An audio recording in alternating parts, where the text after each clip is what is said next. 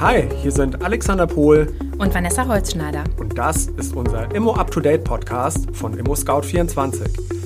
Hier sprechen wir mit Immobilienexpertinnen für Immobilienexpertinnen, damit Sie immer up to date sind.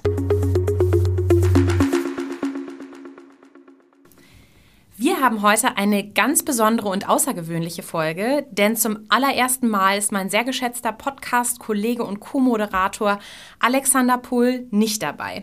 Alex ist in seinem wohlverdienten Urlaub und ähm, ich hoffe, dass er uns in der nächsten Podcast-Folge erzählen wird, wo es denn hingegangen ist.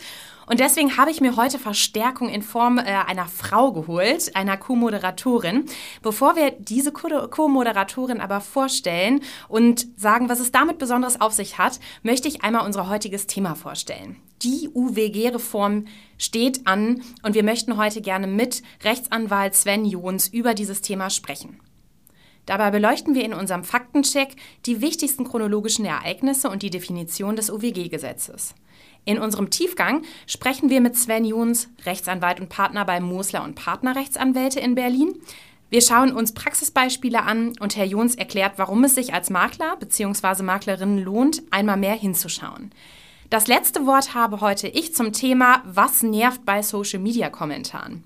Dieses ist natürlich komplett subjektiv und ein Kommentar unserer Redaktion. Jetzt aber erstmal das Hallo. Das Hallo. Hallo, nicht Alex, aber hallo Annika. Hallo. Schön, dass du da bist. Liebe Annika, ähm, wir müssen, glaube ich, unseren Hörerinnen und Hörern erstmal erzählen, wer du bist. Ja. Denn ähm, du gehörst ja mit zum Redaktionsteam und bist seit der Folge eins eigentlich mit am Start ähm, und äh, machst diesen Podcast mit uns. Ähm, für viele Hörerinnen und Hörer, die es nicht wissen, wir haben ein relativ großes Team von ungefähr fünf Leuten, die diesen Podcast zusammen erstellen. Und Annika, du bist eine Person davon. Schön, dass du da bist. Ja, danke, freue mich sehr. Ähm, auf jeden Fall spannender Perspektivwechsel heute für mich, auf der anderen Seite des Mikrofons zu stehen. Genau. Ja, bin gespannt. Ja, ich bin auch ganz gespannt und ich freue mich sehr, dass du heute bei diesem Thema dabei bist. Aber apropos Thema, ähm, du hast die letzten Folgen mitbekommen und ja. auch die Schwerpunkte mitbekommen. Mhm. Was war denn deine absolute Lieblingsfolge? Da muss ich nicht äh, so lange überlegen tatsächlich. Das war mhm. auf jeden Fall die Nachhaltigkeitsfolge mit dem Professor Pape aus Eberswalde. Ja. Ähm, genau, also Nachhaltigkeit ist mir selber ein großes Anliegen. Ich habe da auch studiert an der, an der gleichen Hochschule und deswegen äh, fand ich das besonders cool zu sehen, wie auch gerade dann die Kurve geschlagen wird zu unseren MaklerInnen, ja. wie die Nachhaltigkeit in ihr Unternehmen bringen können. Hast du auch selber beim Professor Dr. Pape studiert oder nee. äh, seid ihr euch da nicht über? Okay. Nee, nee, den habe ich tatsächlich da zum ersten Mal in live so gesehen. Wusste ja. nur, dass es den gibt. Ne? Ja. Aber ähm, genau. Sehr gut. Ja, wir machen heute ein ganz anderes Thema oder wir moderieren heute ein ganz anderes Thema zusammen. Ähm, wie vorhin schon gesagt, wir werden heute mit Sven Jons, dem Rechtsanwalt, über die neue UWG-Reform äh, sprechen, die im Mai 22 ansteht. Und ähm, bevor wir das machen, möchte ich aber noch mal auf zwei, drei Dinge hinweisen. Ähm, wir werden äh, am 25. April unseren Profi-Newsletter versenden und der Profi-Newsletter hat genau dasselbe Thema wie hier der Podcast, nämlich UWG-Reform 22. Dort kann man sich noch einmal alles anschauen, durchlesen zu diesem Thema. Es ist aber nicht nur das da drin, wir haben auch einen Gutscheincode für Sie, für die Digicon Real 5.0, die am 26. und 27. stattfindet. Und wir haben ein ganz spannendes Urteil vom Oberlandesgericht Schleswig zum Thema ähm, wie scharf formuliert dürfen eigentlich Google-Bewertungen sein und sind sie damit nichtig? Ähm, da werden wir Bericht erstatten. Seien Sie also gespannt, was da am 25. Ähm, April ähm, im Profi-Newsletter erscheint. Sie bekommen den Profi-Newsletter, wenn Sie bei uns Kundin und Kunde sind, automatisch. Wenn Sie Fragen haben, können Sie uns aber auch sehr gerne eine Mail schreiben. Genau, da, da will ich immer kurz einhaken. Vielleicht Mail schreiben, machen Sie auf jeden Fall fleißig. Als Feedback an uns finden wir super. Gerne hier nochmal der Aufruf, dies weiter zu tun tun. Wir freuen uns immer über Ihr Feedback, gerne an podcast.scout24.com oder auch über unsere Social-Media-Kanäle ImmoScout24 Facebook-Seite oder Instagram. Ähm, genau, da halten wir Sie immer auf dem neuesten Stand und ähm, immer fleißig gerne Ihr Feedback uns zuschicken. Da würden wir uns sehr, sehr, sehr, sehr drüber freuen. So, und jetzt würde ich aber sagen, bevor wir lang weiterschnacken, auf geht's in den Faktencheck. Ja. Der Faktencheck. Es wäre auch möglich, von einem Vormarsch der digitalen Revolution im Wettbewerbsrecht zu sprechen, wenn man die Beweggründe der neuen UWG-Reform beschreiben will. Das, was dort faktisch unternommen wird, ist nämlich das Wettbewerbsrecht an digitale Parameter und Einflüsse anzugleichen aber von vorne. Das UWG wird auch Gesetz gegen den unlauteren, also umgangssprachlich nicht fairen Wettbewerb genannt. Es regelt, wie der Name bereits sagt, diejenigen Rechtsregeln des wirtschaftlichen Handelns, die das Verhalten von Konkurrenten auf freien Märkten betreffen. Im weitesten Sinne werden dadurch die Grenzen des Wettbewerbs bestimmt. Voraussetzung für die Entwicklung des Rechtsbereiches ist es, dass sich ein wirtschaftliches Geschehen mit einem bestimmten Niveau und einer öffentlichen Wirtschaftspolitik gebildet hat. Im europäischen Raum ist dies seit dem 18. Jahrhundert der Fall. In Deutschland erging 1896 das erste Gesetz gegen den unlauteren Wettbewerb, das sich allerdings schnell als wenig brauchbar erwies, da es ganz auf Einzelfälle zugeschnitten war. 1909 wurde es neu aufgelegt und gilt seither als allgemeingültig. 1932 wurde das Gesetz durch die Zugabeverordnung erweitert und 1933 durch das Rabattgesetz. 1957 bis 1994 wurde das UWG viermal angepasst. Seit dem 8. Juli 2004 gilt nun das aktuelle Gesetz des unlauteren Wettbewerbs. Aber auch seitdem gibt es immer wieder neue sogenannte Novellen, die dem UWG zuzuordnen sind. Beispielsweise 2009. Da wurde das Gesetz zur Bekämpfung unerlaubter Telefonwerbung und zur Verbesserung des Verbraucherschutzes bei besonderen Vertriebsformen integriert und verabschiedet. Als weiteres Beispiel ist das Gesetz zur Änderung des Telemediengesetzes zu nennen, das 2020 verabschiedet wurde. Ganz vereinfacht gesprochen lässt sich also sagen, dass wenn sich unsere Welt oder die wirtschaftlichen Einflussfaktoren ändern, dass sich dann auch das UWG ändern muss. Dabei verfolgt das Gesetz das oberste Ziel, Mitbewerber, Verbraucherinnen und Verbraucher sowie sonstige Marktteilnehmerinnen vor unlauteren geschäftlichen Handlungen zu schützen. Der Tiefgang. Wir begrüßen heute in unserem Tiefgang Rechtsanwalt Sven Jons. Ähm, Sven Jons ist in der Kanzlei Musler und Partner Rechtsanwälte, sowohl Partner als natürlich auch Rechtsanwalt im Büro in Berlin. Und er hat seine Schwerpunkte in der Beratung von Firmen aus der Immobilienwirtschaft. Das Datenschutzgesetz ist ein wichtiges Thema für alle Firmen, die eine Webseite betreiben und Kundendaten verarbeiten. In vielen Veranstaltungen, Vorträgen, Webinaren und Veröffentlichungen zum Thema DSGVO für Immobilienfirmen hat Rechtsanwalt Sven Jons dazu referiert und führt auch Mitarbeiterschulungen in Immobilienfirmen durch.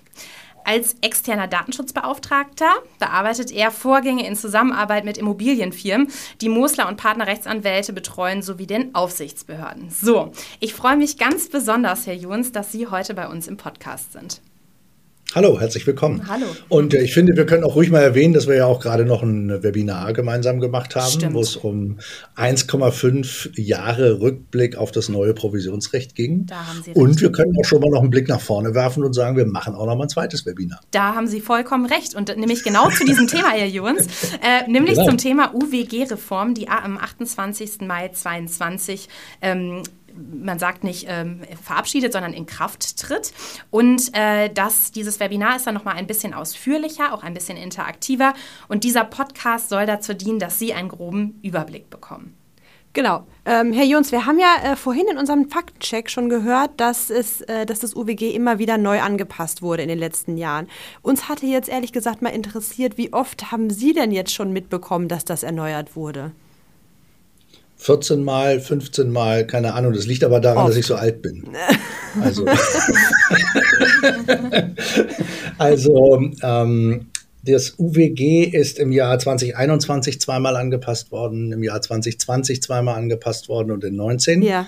Dann war mal drei Jahre Ruhe und dann geht's 16, 15, 14, 13, keine Ahnung. Also sind immer diverse Geschichten und wenn man mal ähm, genau drauf guckt, was passiert hier eigentlich? Im UWG ja. wird doch die Stellung des Verbrauchers in diesem Werbeumfeld gestärkt. Das heißt also, immer dann, wenn der Gesetzgeber in Verbraucherrechte so eingreift, dass er sie neu regelt oder das Gefühl hat, dass man dem Verbraucher hier nochmal ein bisschen unter die Arme greifen muss oder wenn man nochmal überlegen muss, dass man sagt, jetzt führen wir mal ein Widerrufsrecht ein ähm, für Verbraucher und so weiter, dann ist es eben immer so, dass da auch häufig ein, ein, ein wettbewerbsrechtliches Thema hinten dran hängt und dass dann auch Regelungen im Gesetz gegen den unlauteren Wettbewerb angepasst werden, angepasst mhm. werden müssen, sodass wir ständig mit diesen Aktualisierungen zu tun haben. Okay, also nichts Neues kann man sagen. Da sind Sie schon dran äh, gewöhnt durch die letzten Jahre. Wir sind da alle dran gewöhnt, oder? Also ich meine, ähm, wir haben heute einen Podcast, der sich an spezielle Immobilienprofis wendet. Ja. Und äh, die Immobilienprofis haben in den letzten, ich will mal fast sagen, zehn Jahren so viele Veränderungen auf Gesetzesebene miterlebt, die dann auch immer wieder Auswirkungen ähm, im, im, wettbewerbsrechtlichen Bereich hatten. Also ja. wir können da, egal welches Thema wir anfassen wollen, ja, als wir vor anderthalb Wochen ähm, den, äh, das, das Webinar rund um das Provisionsrecht gemacht haben, haben wir ja über ein Urteil uns auseinandergesetzt vom Landgericht Hildesheim wo das Landgericht Hildesheim eben als eines der ersten Gerichte jetzt nach der Neuregelung des Provisionsrechts gesagt hat, es ist wettbewerbsrechtlich falsch, wenn ein Immobilienmakler mit falschen Provisionssätzen wirbt. Mhm. Also eine Eigentumswohnung mit einer reinen Käuferprovision anbietet. Also sieht man da auch schon wieder, dass so eine provisionsrechtliche Regelung, die im Maklerrecht neu gefasst wird, am Ende wettbewerbsrechtliche Auswirkungen hat, wenn denn dann gegen diese gesetzlichen Vorgaben des UWG verstoßen wird. Mhm. Und da können wir vielleicht auch gleich noch eins in dem Zusammenhang sagen, dieses UWG ist wie so eine, wie so ein Rahmen, wie so ein, wie, in den man jetzt ganz viel reinpackt. Ja, also es gibt ganz viele Generalklauseln und allgemeine Vorschriften und Grundsätze, die erarbeitet worden sind. Und ähm, dann wird immer geguckt, ob denn, wenn jetzt ein bestimmtes werbliches Verhalten auftritt, noch sich innerhalb dieser Grundsätze bewegt, mhm. dann ist alles in Ordnung oder ob diese Grundsätze, die vom UWG aufgestellt werden, überschritten sind. Und dann ist es eben so, dass gesagt wird, ist wettbewerbsrechtlich zu beanstanden, dann kann eine Abmahnung ausgesprochen werden, eine einstweilige Verfügung erlassen werden, eine Vertragsstrafe ausgesprochen werden und all die Dinge, die dann eine Rolle spielen. Okay. Herr Junz, da sprechen wir ja gleich nochmal zu, ähm, was das so für Konsequenzen vor allen Dingen jetzt äh, neuerdings mit sich bringt. Ich würde gerne nochmal einen Schritt zurückgehen und würde gerne mal unseren äh, Hörerinnen und Hörern einmal so einen groben Rahmen von dieser neuen Novelle, die denn da kommt, ähm, einmal skizzieren. Das heißt, was sind so die Grobinhalte von dem, was da jetzt in Kraft treten wird? Ähm, können wir gerne einmal besprechen. Also, mhm. die UWG-Novelle, die jetzt Ende Mai in Kraft tritt, bewirkt nicht so dramatisch viele Veränderungen, dass man jetzt sagen kann, also das ganze UWG wird neu aufgestellt und jeder Immobilienmakler muss das ganze Wettbewerbsrecht neu lernen. Ja, also das betrifft sowohl, sagen wir mal, anwaltliche Praxis als eben auch ähm, die Immobilienfirmen selbst. Wir sehen also eine ganze Menge Ergänzungen innerhalb des UWG, wo aber allgemeine Rechtsgrundsätze, die vorher schon gegolten haben, jetzt noch ins Gesetz reingepackt worden sind. Und ähm, es gibt ein paar Bereiche, die gar nicht so sehr in Richtung der Immobilienfirmen gehen, sodass die Immobiliendienstleister gar nicht ähm, so stark gefragt sind. Also ähm, da geht es um äh, Themen, die in Richtung ähm, vergleichende Produkte und solche Sachen gehen, ist jetzt nicht so ein Riesenthema, sagen wir mhm, mal, ja. innerhalb der Immobiliendienstleistung. Auch das Thema mit dem Influencer-Marketing und der Kennzeichnung von Influencer-Marketing ist auch nicht so ein vorrangiges Thema für Immobilienfirmen. Wobei Wird ich schon gehört habe, um einmal ganz kurz zu unterbrechen, dass es auch Makler gibt, die auch Influencer sein sollen. Also ja, sehe ich genauso, genau. Und vor allen Dingen Influencer sein können. Also ich meine, ja. diese Thematik, wann ist jemand ein Influencer? Influencer, die ist ja ohnehin nicht absolut. geklärt. Nicht? Ja. Also ich finde, wir sind ja alle Influencer. Ja, Jeder ist ja in seinem täglichen Umfeld Influencer. Mit dem, was er sagt, mit dem, was er tut, mit dem, was er schreibt, wie er sich verhält und so weiter. Also Total. wir beeinflussen doch alle irgendwie das, was links und rechts passiert. Ja. Jetzt gibt es so ein paar, die haben ein paar mehr Follower in den sozialen Netzwerken. Und es gibt keine Grenze, glaube ich. Also ich weiß gar nicht, ob ich mit meinen 200 Followern auf Instagram, ich weiß nicht mehr, wie viel ich habe, keine Ahnung, ähm, und, und sagen könnte, ich bin schon Influencer, wahrscheinlich nicht. Ähm, muss ich dafür 20.000, muss ich dafür 50.000, muss ich dafür 200.000 Follower haben? Das alles Entscheidende ist, dass wir ja über ganz langen Zeitraum miteinander diskutieren, wie denn kenntlich gemacht werden muss, ob jemand, der jetzt ich sag mal, Produktwerbung, indirekte Produktwerbung, Dienstleistungswerbung oder indirekte Dienstleistungswerbung macht und sagt, oh Leute, hier habe ich aber was ganz Tolles, davon wollte ich euch auch mal berichten. Ja, meine neue Yogamatte von XY, die ist so schön weich und so. Ja. Ist das jetzt bezahlte Werbung? Ist das jetzt eine etwas, wo man eben sagen muss, dass es ähm, fällt unter das UWG mhm. und ist eine werbliche Annonce. Und da wurde lange drüber gestritten und deswegen hat der Gesetzgeber jetzt irgendwann gesagt, also pass auf, diesem langen Streiten machen wir jetzt mal ein Ende, wir schreiben das ins Gesetz rein. Mhm. Jetzt ist das weiterhin so, dass das jetzt nicht so schön deutlich formuliert ist, dass man sagt, wer mehr als 20.000 Follower hat und mehr als 500 Euro pro Post bekommt, muss reinschreiben Anzeige, mhm. sondern da steht jetzt natürlich auch weiterhin, also ähm, so Rahmen Bedingungen dafür, dass man von Influencer-Marketing sprechen kann. Die sind jetzt aber zum ersten Mal ins Gesetz gefasst. Und deswegen kann man davon ausgehen, dass jemand, der ein Produkt zur Verfügung gestellt bekommt, der bezahlt wird für seinen Post, ähm, der sich äh, auf einer Pressereise befindet, für die er auch nicht bezahlt hat, sondern für die bezahlt worden ist und so weiter, dass der bei diesen Posts, die daraus entstehen, dann eben kenntlich machen muss, dass ähm, es sich dabei um ähm, eine Anzeige handelt, also um Werbung, um äh, eben dann den Grundsätzen des UWG zu entsprechen. Und natürlich kann es sein, dass auch ein paar Immobilienfirmen entweder Influencer-Marketing einsetzen also jemanden dafür bezahlen, dass gesagt wird, guck mal, wir haben heute übrigens über die Firma ABC Immobilien eine Immobilie besichtigt und ich kann euch sagen, so einen reibungslosen Besichtigungsablauf habe ich ja noch nie erlebt. Also wer dafür jemanden, der ein paar hunderttausend Follower hat, bezahlen möchte, ist das ja vielleicht eine ganz schlaue Vorgehensweise, das mal so zu tun und auch mal auf andere Art und Weise auf seine eigene Dienstleistung aufmerksam zu machen. Wenn man das dann tut, müsste da in Zukunft Anzeige stehen. Das sagt jetzt das UWG ganz explizit. Ja, das ist eine dieser Neuregelungen, die eben äh, mit dem ähm, neuen UWG jetzt tatsächlich kommen. Und ansonsten gibt es so ein paar Dinge, die, wie soll ich sagen, die verdeutlichen mehr. Ähm, ein paar Dinge, die wir schon kennen, werden explizit ins Gesetz geschrieben und ein paar von diesen Dingen, die in der Anlage 1 zum UWG drinstehen, also wo es so um die explizit irreführenden Werbehandlungen geht, die werden, sind ein bisschen ausführlicher gefasst worden, können wir vielleicht auf die eine oder andere Sache gemeinsam schauen. So, ähm, Herr Jons, wir würden gerne nochmal auf das Thema äh, wirklich ImmobilienmaklerInnen zu sprechen kommen. Und zwar, ähm, es müssen ja jetzt bestimmte Informationen zur Verfügung gestellt werden. Was ändert sich konkret für MaklerInnen? Um ehrlich zu sein, gar nichts. Das ist gut. das UWG macht hier eins und das ist auch das, worauf ich eben schon mal kurz eingegangen bin. An anderer Stelle steht im Telemediengesetz, was für Informationen Verbrauchern zur Verfügung gestellt werden müssen. Und das UWG sagt jetzt neu, und zwar zum ersten Mal, übrigens, das ist ein wettbewerbsrechtlicher Verstoß, wenn ihr diese Informationen nicht vorenthaltet. Bislang ist man eine Art Umweg gegangen in der Argumentation. Es war auch vorher schon ein wettbewerbsrechtlicher Verstoß, wenn die Pflichtangaben im, aus dem Telemediengesetz nicht im Impressum enthalten waren. Mhm. Und ähm, jetzt ist eben, wird eben das äh, auch nochmal im Gesetz ganz konkret gefasst. Das hat an, in einer Hinsicht ähm, weitergehende Konsequenzen. Und zwar ist es so, dass man, dass wir aus anderen Gesetzeslandschaften, möchte ich das mal nennen, ähm, andere Vorgehensweisen kennen. Ähm, es ist vorhin schon gesagt worden, dass ich eine ganze Menge Datenschutzrecht mache. Im Datenschutzrecht ist es so, als vor die DSGVO vor vier Jahren eingeführt worden ist, dass da ein bestimmter Rechtskanon auch in die DSGVO aufgenommen worden ist und gesagt worden ist, wenn Verstöße vorliegen, dann kann das folgende Rechtsfolgen haben, 1, 2, 3, 4, 5. Und eine dieser Rechtsfolgen war, dass man aus dem UWG heraus eigene Schadensersatzansprüche geltend machen und ableiten kann. Das heißt, jemand, der äh, meint, dass seine Daten nicht der DSGVO-konform behandelt worden sind, könnte einen eigenen Schadensersatzanspruch gegen das Unternehmen geltend machen. Das wird übrigens immer häufiger versucht. Wir hatten vor kurzem gerade so eine Entscheidung, dass weil Google Fonts nicht richtig eingebunden war auf einer Webseite. Ähm, ja, könnte auch auf einer Immobilienwebseite so sein, dass deswegen, weil das dann in der Datenschutzerklärung nicht drin gestanden hat, dass da dann gesagt worden ist, Achtung, hier liegt aber ein datenschutzrechtlicher Verstoß vor. Und dann hatte derjenige, der diesen Verstoß gerügt hat, gesagt, und jetzt hätte ich gerne auch noch ein Schmerzensgeld und hat 100 Euro Schmerzensgeld bekommen.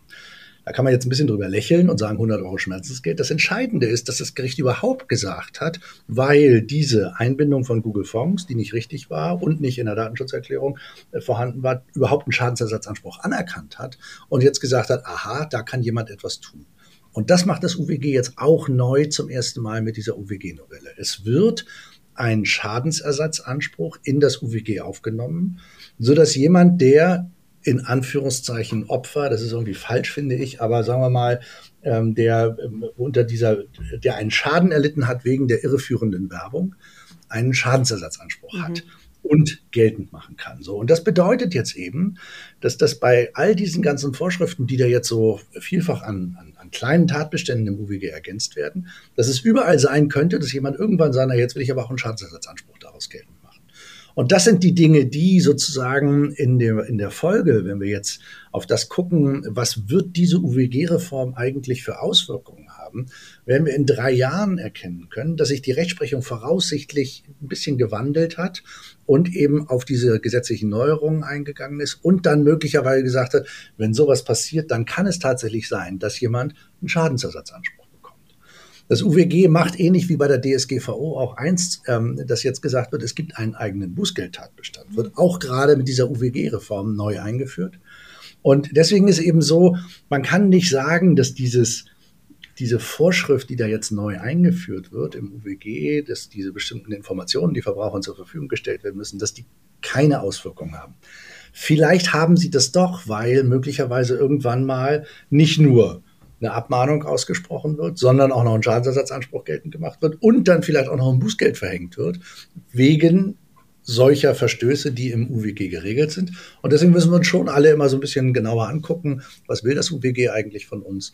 Wie können wir als Immobiliendienstleister, als Immobilienmakler eigentlich das UWG einhalten? Auf welche Verstöße sollten wir besonders achten? Und äh, wo wird es eigentlich besonders schwierig? Ich würde gerne später noch einmal darüber sprechen, wie hoch denn so ein Schadensersatzanspruch bzw. Bußgelder sein können. Aber gehen wir noch mal einen Schritt zurück. Ähm, wir haben ja auch gerade von Werbemaßnahmen gesprochen und es gibt jetzt auf der sogenannten schwarzen Liste der verbotenen, äh, der verbotenen Werbemaßnahmen auch ein Passus, wonach sich aggressives Ansprechen von Kunden verboten ist. Ähm, Herr Jons, wollen Sie uns einmal ganz kurz erklären, was das bedeutet? Wenn wir das alle wüssten, wäre es sehr viel leichter. Ne? Also das ist, das ist, das ist sehr interessant. Ähm, auch das wieder. Was ist? Okay. Naja, ist doch so. Also was aggressives Ansprechen von Kunden. Jetzt kann man irgendwie ja, aus der amtlichen richtig. Gesetzesbegründung so ein bisschen was ableiten. Also und man kann aber auch schauen und kann sagen, wo kommt denn dieses Thema her? Dieses Thema kommt aus dem Bereich Code Calling, mhm. unzulässige Telefonanrufe, unzulässige E-Mail-Versand. Mhm. Das sind alles Dinge, die wir schon kennen und wo auch hier wieder innerhalb des UWG eine kleine Ergänzung vorgenommen ist zu einem Sachverhalt, der an anderer Stelle schon existiert hat. Mhm. Und wo eben dieses, wir wollen nicht, dass Verbraucher direkt angerufen werden, ähm, ohne dass sie eine Einwilligung dafür gegeben haben. Oder wir wollen nicht, dass E-Mails versendet werden, ähm, ohne dass Verbraucher ihre Einwilligung gegeben haben, jetzt auch im UWG normiert ist, eben unter anderem in dieser Anlage. So. Und ähm, jetzt gibt es ja schon Bußgelder, die verhängt worden sind im Bereich aggressive Kundenansprache. Und da wird es nun so sein, so ein, ein Immobilienmakler, der alle jeden Monat einen Newsletter versendet, mhm ja, bei dem werden wir nicht, nur weil er im zweiten Monat den gleichen Kunden immer noch ohne Einwilligung anspricht, von einem aggressiven Kundenverhalten im Sinne dieser Regelungen, die Sie gerade angesprochen haben, sprechen können. Aber wir können eben in der Addition auch anderer Regelungen sagen, Wer ohne Einwilligung ein Newsletter an einen Kunden versendet, begeht einen datenschutzrechtlichen Verstoß. Da ist übrigens die Bußgeldandrohung viel höher. Ja ähm, und der begeht einen wettbewerbsrechtlichen Verstoß. Und der hat jetzt nicht nur ein Bußgeld möglicherweise nach Datenschutz und DSGVO von der Aufsicht Datenschutz zu befürchten, sondern der hat möglicherweise auch noch einen zweiten Bußgeldtatbestand verwirkt, der von einer ganz anderen Bußgeldstelle, aber aus dem gleichen Verhalten heraus verhängt wird. Also da kann man nur sagen, die Dinge greifen stärker ineinander, werden stärker verzahnt und das soll eben natürlich dazu führen, dass die Unternehmen von sich aus mhm. stärker aufpassen, mhm. von vornherein die Regelungen ein, die Spielregeln einhalten, mhm. von vornherein schauen, dass sie die erforderlichen Einwilligungen ihrer Kunden einholen, was man sehr schön über Webseiten und Kontaktformulare machen kann, ähm, um eben Kunden hinterher auch gezielt ansprechen zu können. Ja, total interessant. Mm, es gibt einen weiteren Punkt. Ich, ich fange jetzt hier einfach mal an, so ein paar Punkte äh, vorzulesen, weil das, ich das ganz spannend finde, in welchem Zusammenhang das natürlich mit Immobilienmaklerinnen und Maklern steht. Ähm, und eine, ein Punkt davon sind zum Beispiel Bewertungen. Etwas, was natürlich auf unserer Seite auch passiert. Das heißt, wenn man ähm, Vermittelnder, Immobilienvermittelnder ist, kann man sich bei uns bei ImmoScout bewerten lassen. Das kann man natürlich aber auch auf der eigenen Website machen. So, da gibt es jetzt spezielle Vorschriften für die Bewertung. Was bedeutet das genau? Wir haben in der Tat eine neue Regelung, der, die jetzt über die UWG-Reform ähm, ins UWG aufgenommen wird, wo eben klargestellt wird, dass derjenige, der sich bewerten lässt oder eine Bewertung verwendet, sicherstellen muss, dass die Bewertung auch tatsächlich von einem Kunden von ihm stammt. Jetzt kann man sagen, wir kennen immer mal wieder so diese Thematiken, Kundenkonto bei Amazon gesperrt wegen gekaufter Bewertung, falscher Bewertung und so, haben wir alle irgendwie schon mal gehört. Ja. Aber über diese neue UWG-Regelung ähm, kommt das jetzt auch bei uns an, das Thema. Also jeder, der Bewertung bei sich auf der Webseite hat, muss eben sicherstellen, dass die Bewertungen wirklich von Kunden stammen. Mhm. Was empfiehlt sich in diesem Zusammenhang? Ich empfehle in dem Zusammenhang, vielleicht im Impressum oder am Fuß der Seite, wo es um die Bewertung geht, zu sagen, alle Bewertungen, die auf dieser Webseite vorhanden sind, stammen von Kunden von uns, die über uns eine Immobilie gekauft, verkauft, gemietet oder vermietet haben, ähm, damit das, was das UWG will, nämlich diese Sicherstellung, es handelt sich auch wirklich nur um Kunden, die diese Bewertungen abgegeben haben, auch ähm, wirklich ähm, eingehalten wird. Ich glaube, bei den Bewertungen, die Immobilien Scout bei sich auf der ähm, Webseite mhm. ermöglicht, ist es ja so, dass ein Link zu dieser Bewertungsabgabe nur dann genau. verschickt werden kann, wenn es sich auch wirklich um einen Kunden handelt, der zuvor auch mit dem Maklerunternehmen in Kontakt getreten genau, ist. Genau, da wollte ich nämlich jetzt einhaken. Ich könnte mir vorstellen, dass es manchmal ziemlich schwierig ist, da die Linie zu ziehen, wann, ab wann ist man ein Kunde, eine Kundin und bis wann ist man ein Interessent, eine Interessentin zum Beispiel. Ne? Weil es muss nicht unbedingt jetzt ein, ein Kauf äh, über, über, die Bühne gehen, denke ich mal, um ein Kunde von einem Maklerunternehmen zum Beispiel zu sein. Genau. Ne? Genau. Also, wie soll ich das sagen? Ähm, rechtlich, ich weiß gar nicht, ob wir es nur wettbewerbsrechtlich nennen wollen, aber rechtlich gibt es eigentlich keinen Unterschied zwischen Interessent und Kunde. Okay. Ja, weil wir ja, also wir haben ja einen Maklervertrag abgeschlossen in der Regel, oder die Immobilienmakler haben einen Maklervertrag abgeschlossen mit einem Kunden, der sich meldet. Also nur mal angenommen, es gibt eine Immobilienannonce auf Immobilien Scout mit einer vollständigen Provisionsforderung und der Kunde nimmt jetzt oder ein Interessent nimmt jetzt Kontakt mit dem Maklerbüro auf. Deswegen wird über das Kontaktformular gesagt, bin an der Immobilie interessiert, will Besichtigungstermin vereinbaren genau. und so weiter. Mhm.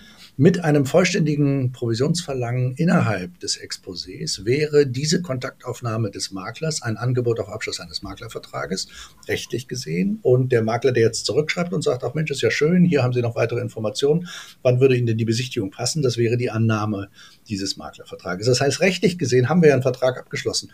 Der wird nur nie so weit geführt ja. oder in vielen Fällen nicht so weit geführt, dass am Ende eine Provisionsrechnung gestellt wird, weil der Kunde sagt, zu klein, zu teuer, zu groß, nee, ich will nicht und sich deswegen wieder abwendet und wir dann, also sagen wir mal im, im, im Sprachgebrauch sagen, das ist ein Interessent geblieben, der ist nie zum Kunden geworden, sozusagen, weil wir dem am Ende keine Rechnung gestellt haben. Verstehe. Aber der könnte uns trotzdem rein theoretisch bewerten. Der kann ja mega zufrieden gewesen sein und genau. sagen, also so ein zuvorkommendes Maklerbüro, das habe ich ja noch nie erlebt, Fünf-Sterne-Bewertung, ja? ja.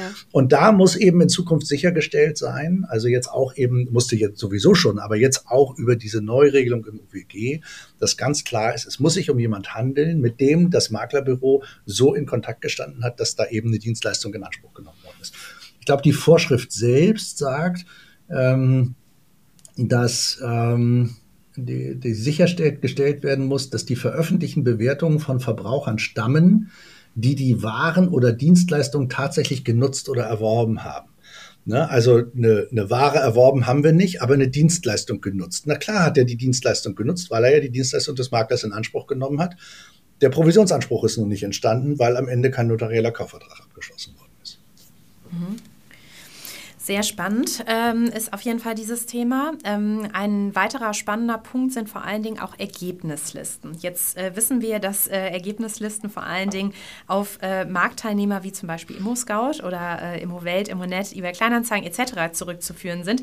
Da verändert sich etwas in den Online-Rankings. Habe ich das richtig verstanden? Ähm, und zwar muss kenntlich gemacht werden, wie das Ranking aufgebaut ist. Ist das richtig?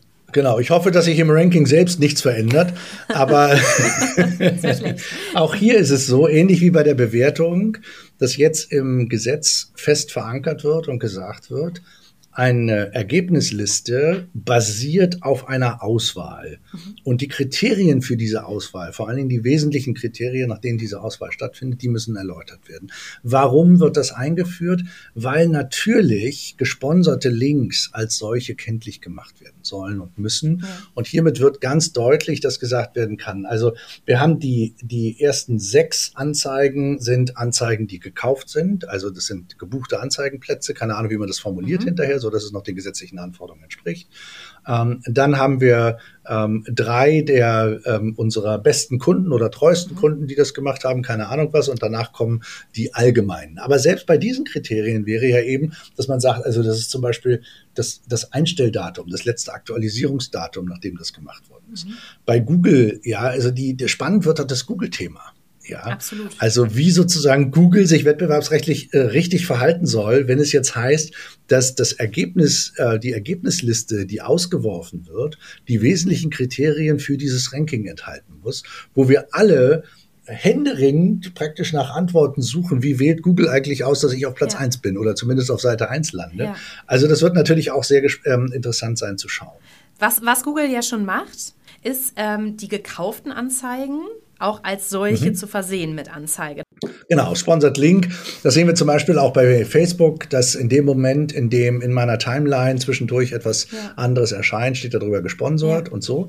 Das heißt also, da wird, also, aber das ist auch ein wettbewerbsrechtlicher mhm. Tatbestand, der anders zu werten mhm. ist. Da wird einfach nur gesagt, der hat bezahlt dafür, dass er hier ist. Ja.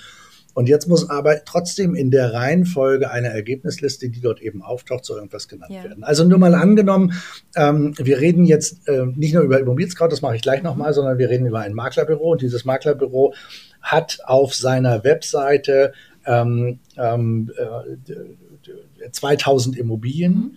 von nicht nur sich selbst, sondern aus einem Firmenverbund. So. Und jetzt wäre ja die Frage, wie kommt eigentlich dieses Ranking zustande, dass eine bestimmte Immobilie als erste gezeigt wird und eine andere Immobilie erst auf Platz 50? Ja. Das sind ja Kriterien, die eine Rolle spielen, so. Und diese Kriterien, die dazu führen, dass einer eben auf Platz 1 steht und einer auf Platz 50, die sollen oder müssen in Zukunft ähm, irgendwie zugänglich gemacht werden. Würde bedeuten, wir schreiben irgendwo auf der Webseite, übrigens, wenn Ergebnislisten bei uns eine Rolle spielen, dann sind die folgenden wesentlichen Parameter, die dazu führen, dass diese Reihenfolge in der Ergebnisliste so auftaucht. Ja. Also das ist ähm, meines Erachtens mehr ein Thema des, des Online-Marktplatzes ähm, als der einzelnen Maklerseite, aber es kann auch auf einzelnen Maklerseiten so sein, dass es eine Rolle spielt, das Thema. Okay, verstehe. Gut, Herr Jons, in Anbetracht der Zeit, wir hören uns noch auf jeden Fall in dem Webinar, wo auch ganz viele noch Fragen stellen können. Ich möchte aber noch mal zusammenfassen. Es wurde vieles so hört es sich an, festgeschnurrt, was es äh, möglicherweise schon vorher gegeben hat. Und die abschließende Frage, die ich mir da stelle, ist, wie soll das denn jetzt alles geprüft werden? Jetzt ist ja die eine Sache sozusagen, dass, ähm, diese, dass diese Regeln erstmal in Kraft treten. Und äh, jetzt ist es ein Potpourri, ein Blumenstrauß an Maßnahmen. Wer um alles in der Welt soll das prüfen? Das Ministerium für die Überprüfung der Einhaltung von wettbewerbsrechtlichen Angelegenheiten auf Immobilienwebseiten. Vermutlich wird das gerade neu gegründet. Ja. und äh, also diese Harry Potterschen Ministerien, die gibt's natürlich alle nicht. Und deswegen gibt's auch niemanden, der das kontrolliert. Das macht der Wettbewerb. Ja, verstehe. ja, also ich meine, wer kontrolliert, ob ein Maklerbüro alle fünf Pflichtangaben aus dem Energieausweis in einem Exposé auf Immobilien Scout äh, aufgenommen hat oder mhm. nicht? Das kontrolliert keine Autorität, keine übergeordnete irgendwas, ja. sondern ein Wettbewerber sagt, guck mal, das ist falsch, der muss abgemahnt werden. Die Wettbewerbszentrale kontrolliert so etwas und sagt, oh, das ist falsch, das muss abgemahnt werden. Irreführende Werbung, und das ist ja das, worüber wir bei dem, äh, beim, beim UWG insgesamt und bei den wettbewerbsrechtlichen Fragestellungen insgesamt sprechen, ist ja ähm, das Vermeiden von irreführender Werbung, beziehungsweise die, das, die Werbeaussagen, die diesen Grundsätzen, der, die das UWG aufgestellt hat, insgesamt entsprechen. Mhm. Das heißt, immer wenn die Grenze überschritten ist, besteht rein theoretisch die Möglichkeit, dass eine Abmahnung ausgesprochen wird. In Zukunft besteht in bestimmten Fällen jetzt nicht bei jedem Mal, wenn das Baujahr bei den Energieausweisangaben fehlt, ist das nicht gleich ein Bußgeldtatbestand, ja, sondern ähm, dazu wird schon eine gewisse Nachhaltigkeit gehören, ähm, äh, gegen bestimmte Dinge insgesamt zu verstoßen. Aber es kann eben sein, dass ein Wettbewerber eine Abmahnung ausspricht. Mhm.